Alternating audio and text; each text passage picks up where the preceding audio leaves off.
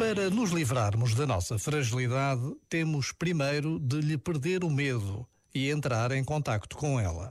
Precisamos de investir tempo a conhecê-la.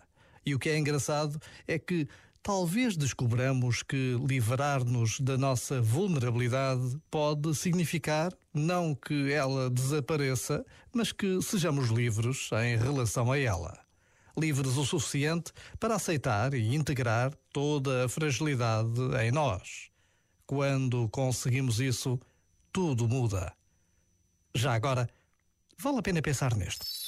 Este momento está disponível em podcast site e na app.